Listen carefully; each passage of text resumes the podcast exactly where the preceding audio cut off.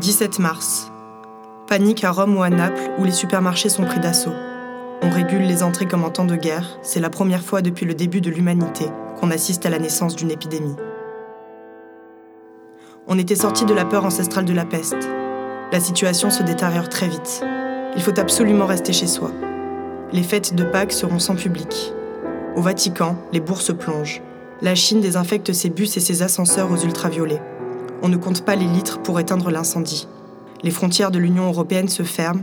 Des carabiniers ont poursuivi avec leurs fusils des gens qui refusaient de ne pas passer la frontière. Une récession est peut-être possible aux USA. Wall Street s'effondre, la maladie est apparue. Air France supprime 80% des vols. Suzy l'air est morte. Nous sommes en guerre. On était sorti de la peur ancestrale de la peste. Les gens quittent la capitale avant le discours du président, c'est important.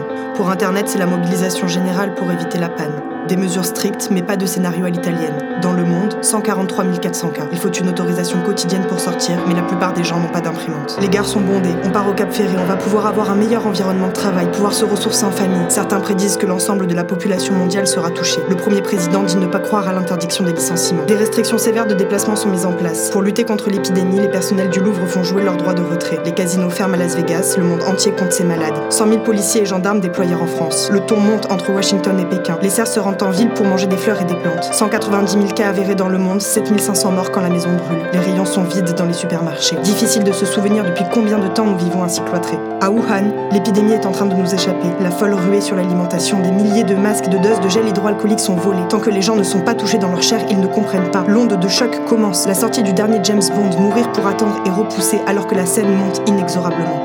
La Chine met les billets de banque usagés en quarantaine. Le papier toilette et les pâtes sont rationnés au Royaume-Uni.